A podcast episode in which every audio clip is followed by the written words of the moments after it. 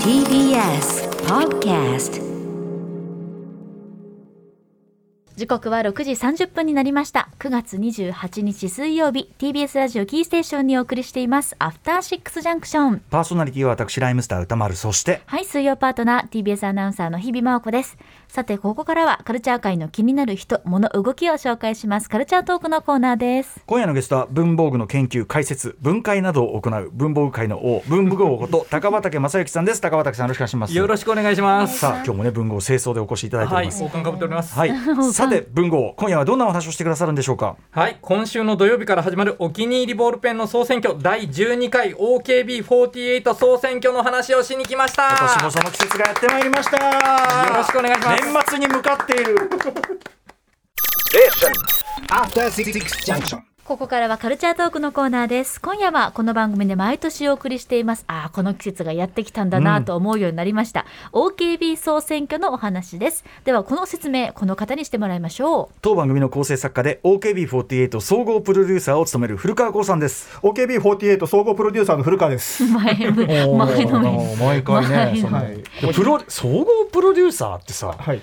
つくし役職についてる人間ってねそうですね。もう日本の中でそれはもう、はい。何何人いるかってことなんですよ。片手で数えられるぐらいじゃないですか。あともうか顔を並べてみるとある種の系統があると思うんですよね。ああみたいな。ああみたいな。総合プロデューサー顔、うん。詐欺師ではないですよね。違いますよ。そんなこと一言も言ってないですよ。何を言ってるんですか？あなたは。言ってない違い要素があるんです一つも言ってないです言ってない。はいはい。ということで OKB48 総選挙とは何でしょうか？はい、えー、OKB48 総選挙とは、えー、OKB お気に入りボールペンを略して OKB と、えー、呼称しております。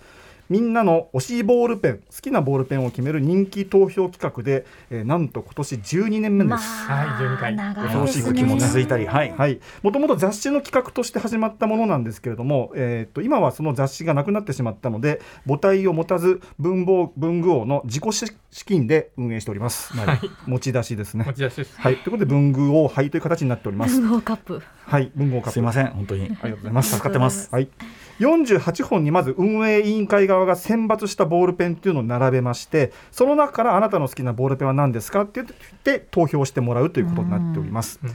投票方法は2通りありまして、えーウェブでこういろんなこうボールペンがバーって48本並んでるんでそこにポチポチって投票してもらうウェブ投票と、実際に48本のボールペンをバーッと並べて、ん。そこで試し書きをしてから投票してもらうという握手会と呼ばれるものがありますが、うん実は前回前々回去年一昨年とまあコロナ禍もありましたのでこの握手会というのは原則やってなかったんですね。ね、これでも我々その48本試し書きというのを一度でもしたことある人間なら分かりますけど、全然違うよねこれやるとやらないとやっぱりじゃね。会ってみなきゃ分かんないことがあるんですよね。握手会で票を上げる人っていうのがやっぱり実力者ということですもんね。そうなんですよね、うん真剣にやると1時間ぐらいかかるんですけど、まあ、これやるとやらないので確かにおっしゃる通り全く全然違う。でやったことない人にはそのはいやったことあることの違いを一度味わってほしいんですよね、いや僕も。全くいいこと言いますね。でまあ、もでもコロナ禍で、まあ、できなかったのはしょうがないと。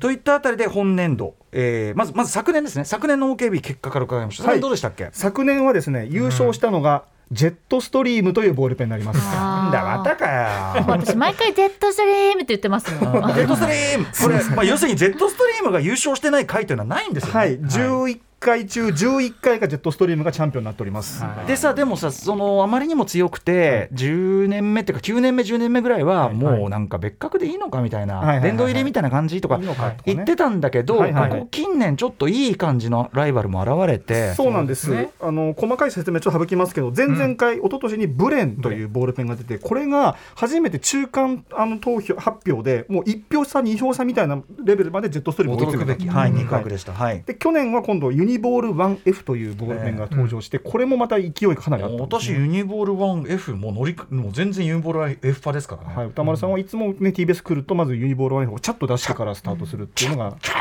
っこいいね。ビシャーっつってね、ありがとうございます。ビシャービシャーってタイプのボ何を書いてるんだールビシャーってタイプのボールペンじゃないです。えーそういうのもありますけどね。はい、という感じでうん。徐々にジェットストリーム一強時代がちょっと地殻変動の気配もちょっと感じるかなというのがここ近年の動きだとジェットストリームは思います何といってもコンビニとかでの普及率が非常に高いことと、うん。やっぱパッド書きのインパクトは相変わらずそうですね。やっぱりあのもうすでに持っている地盤が大きいので、うんうん。まあ、みんな知ってるっていう前提なので、ね。1番に入らなくても2番3番に投票されちゃうんですよね、はいはい。そういうところもやっぱりあって必ず5位以内に入ってるんですよね、そこは強いと思います。地盤看板ねなんとか番なんて言いますけども、はいはいはい。選挙戦に強い。で。なんですが、まあ、そのあたりでもあの面白いこう動きも近年はありますよと、で、えー第12回なんですが今年の OKB どんな感じになってるんでしょうか？文豪いかがでしょう？はい、今年はですね12回最大のポイントはやっぱり握手会の復活だとおめでとう思います。ございます。はいようやくですね。ようやくです、えーもう本当に、えー、と今年はですね実際に書いてみてから投票できるようになりましたということで、まあ、今も募集中なんですけれどもすでにいくつかのお店では、えー実際に握手会が確定しておりますということで、まあ、その中でさっきも言われてましたけれども実際に触ってみて書いてみてそこでやっぱりね知る良さってありますよね、はい。そういうところが、まあ、どれだけ。であと去年一昨年結構ジェットストリームに肉薄したものがどこまで実力を持っているのかっていうのがうんうん。試される回でもあると。思います確かに。実際にいろんな人がフラットに書いたらあれこれいいじゃんみたいなものがね、うんはい。出てくるわけだから。そうなんですよね。まあまあまあかつてかつてというかまあ今でもそうかエナージェルとかそういうの強いですよねやっぱ。そうですね、はいはいはい。まあ、握手会の女王とか言われてましたけどね。言われてましたね。はい。言ってたんですけど。はい。いやでも本当にそうよ。でということで、えー、と後ほどじゃあその握手会どこで開かれるとかは、えっと、追って、あのはい追って。それぞれ紹介していこうと思います。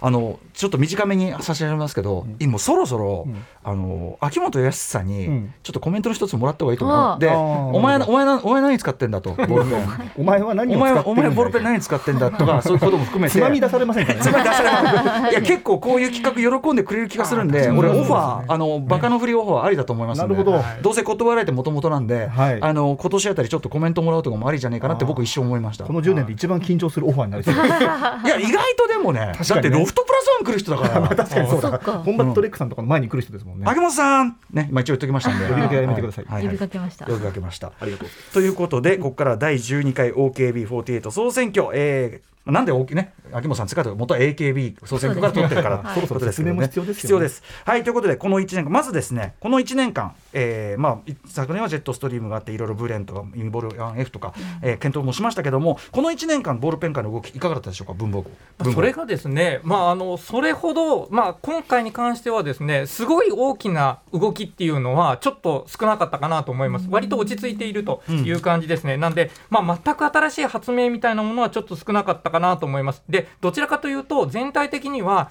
カラーリングみたいなところで、まあ、限定色が出たりとかあのボディカラーがすごいかっこいい色になったりとか、まあ、そういう感じのブラッシュアップとあとは、まあ、あのそういうところのですね、まあ、あの限定カラー限定デザインみたいなところに、まあ、行きがちだったかなと思います。ただ、あの前回の回の時にまあ、あのギリギリ間に合わなかった勢がいるので、はいはい。そこら辺のペンは今回入ってきてるので、まあ、そこら辺も、うんうん。あのまあ、注目ポイントではありますというところですね。うんはい。ね、結構大物もいますもんね間に合わなかったぜ、ね。そうなんですよね、うんうんうん。だから12回と言いつつ11回目のなんかなんていうのかなちょっとこう場外乱闘戦みたいな趣もこちょっとあのあるかもしれない、ええは。楽しみ。はいあとやっぱりその全体的にはデザインっていうところに寄ってきてるところがあって、まあ、要はもうペンの中身自体はどこのものを使っても外れはないっていうところまで来てしまっているので、あとはまあその外のデザインとかコンセプトとかそれからそれを使ってまあ世界に対して環境に対して何を言うかみたいな新しい動きも出てきていますと。なるほど、はい。うん。そういう時に今までやってきた文具王の、まあ、文房具のメーカーの主流の例えばペンテルさんとかパイロットさんとかっていう大手メーカーももちろんそういう試みやってるんですけど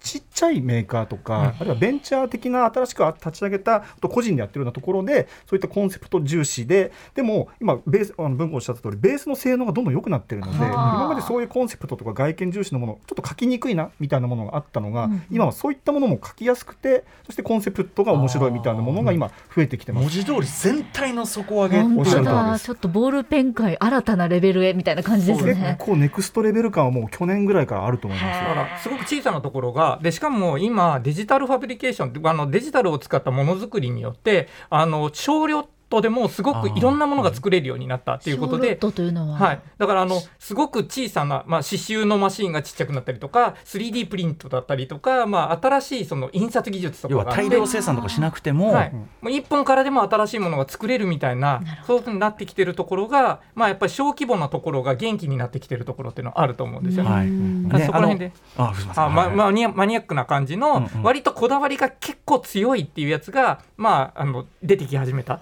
そこらこら辺も非常に面白いかなと。ねあの毎年同じこと言ってますけどもしこれボールペンねあのこだわったりとか選ぶという習慣があんまない方とかはあのまずこの最先端テクノロジーが、日本が誇る最先端テクノロジーが詰め込まれ、でそれがこの値段で、最先端のものが一一番安いみたいな、驚くべき世界であり、はい。しかもそれがその全体っていうかそのもう業界全体のだからもう書きにくいボールペンとかもはやもうちょっと論外の世界になってるっていうかそうですね。レベルってことですもんね。はい、だからもうあのどこの買っても失敗はないんですけれどもここから先はいかに自分の、まあ、楽しみだったりこだわりだったり、そういうところに寄せていくかってことができるよういになってきてやるんで。ーレベル高え そうだって書き味の好みもねそのあの汁気が多いのかそれともカリカリしてる方がいいのかだけど今や僕カリカリ嫌いだったのにカリカリもレベルが上がってるからカリカリいいじゃんになってきてたりしてうん。なかなかその辺がねはい面白くなってきてますよね。うんさてということでじゃあ個別にですねちょっと具体的に今年の注目新人、はい。今年から参加の新人、ご紹介お願いしたいと思います。はい、まずはゼブラのサラサナノですね。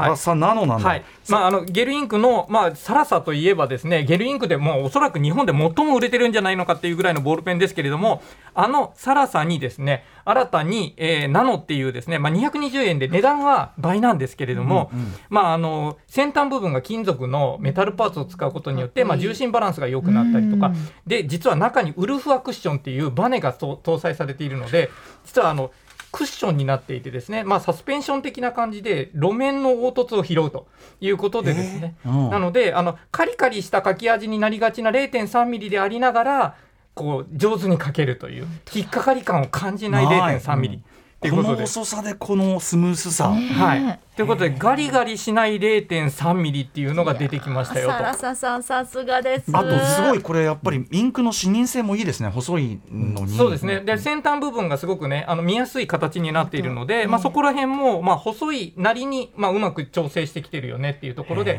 ありますと。サラサなんかね人気ブランドなのにサラサドライあり、うん。サラサナノあり、なんか歩みを止めてない感じしますね。まあ、OKB では黒しかやってないんですけれども、まあ、あのサラさんのナノが出る前の時点で57色あったんですけれども、まあ、そんな状況でで太さも4種類あるっていう状態ですね。だからもうすごい全方位やってるって感じですね。わ。若者なんかね学校なんか色分けてやったりするのってやっぱねみんな需要あるでしょうからね。もうもう色持ってるもんが一番強いみたいなイメージありますからね。あればあるほどありがたいです、色は本当に。めちゃくちゃもうパンパンになってますもんねペンケースがね。そうそう。私本当になんかね太巻きみたいな感じです 私の筆箱。ま、毎日恵方巻き？毎日恵方巻き。毎日恵方巻き。A4 を向いて書いてください。絵本見て。書きづらいな。えーゼブラサラサナノ、えーご紹介いただきました。続きましての新人。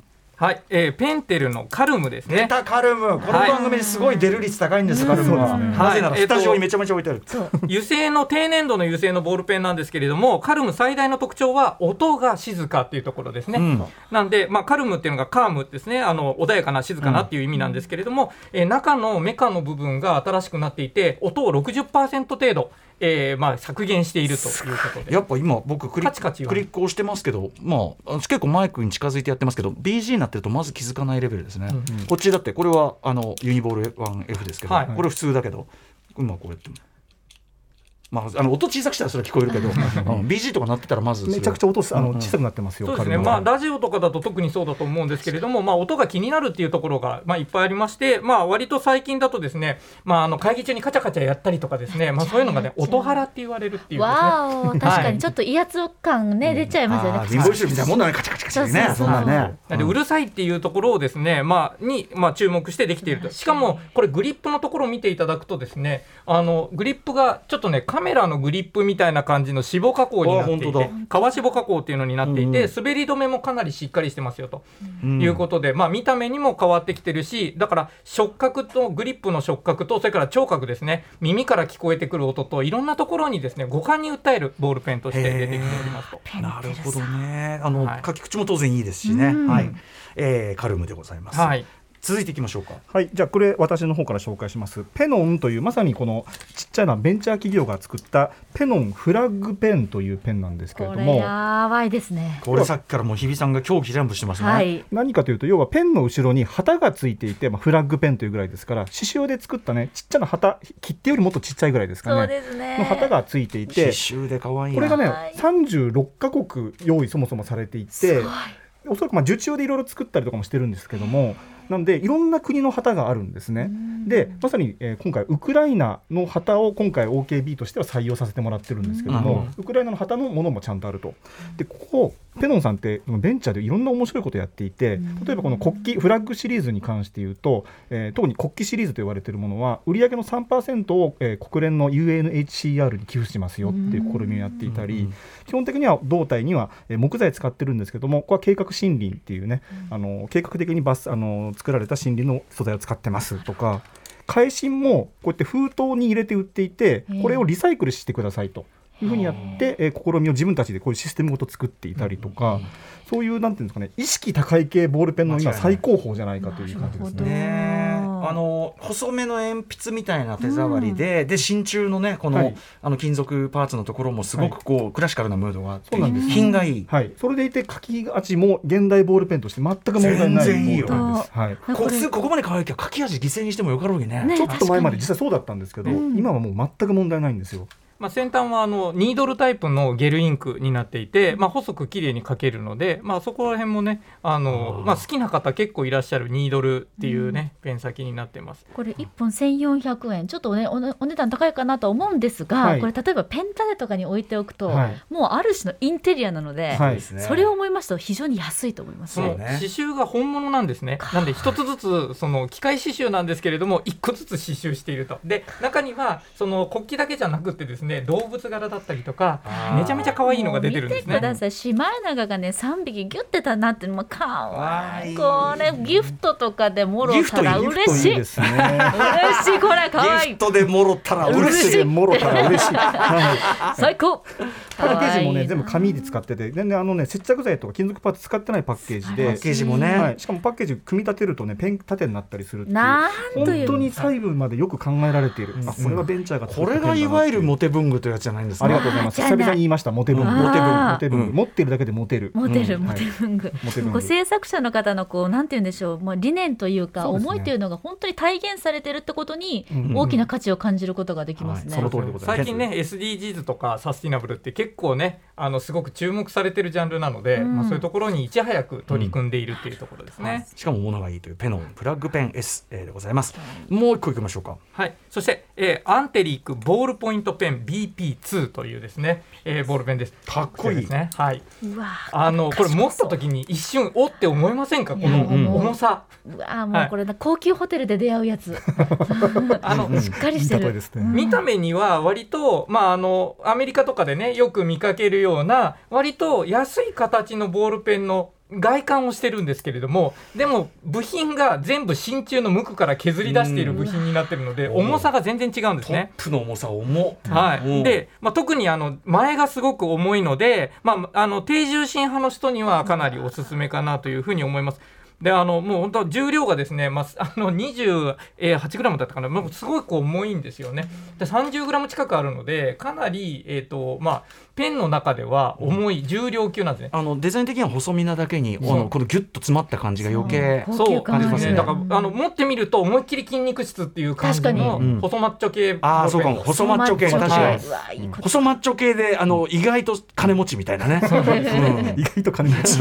だからでも書き すごいね。心地繊細ですよ。ペンとしてはかなり小柄なんですけれども、ええ。持ってみるとずっしり重いっていうんでかなりあの見た目とあの持った感じのギャップが大きい、まあ、これこそやっぱり握手会とかで持ってみていただきたい確かにこれ体験してほしいな。はい。握手会でこうギャップ萌えが生じるパターンかもしれませんね。これねまたリフィル？そのペン先とかのインクがすんごいまたよくできてるんですいやよ。これ書いてびっくりしました。結構ずっしり筋肉系なので、なんかゴリッとするかなと思ったら、すごい滑らか、繊細と言っていいぐらいだと思いでます。マッハボールペンってねあのメーカーは言ってますけれども、あの滑りが滑らかすぎるということで、マッハと呼ばれてます、はアンテリックボールポイントペン BP2 ご紹介いただきました。はい。もう一本お急ぎでいこういか。はい。えーそして桜クレパスのボールサイン ID プラスですね。桜クレパス。はい。えー昨年ギリギリ間に合わなかった、えーボールペンですね、はい。10月発売だったので、えーまあ、スタートに間に合わなかったので今年に回ったんですけれどもボールサイン ID っていうのが昨年、えーエントリーしていたかと思うんですけれどもそれの高級版ということでですね、えーまあ、あのペン先部分とかが、まあ、金属製に変わったことによって低重心化。そして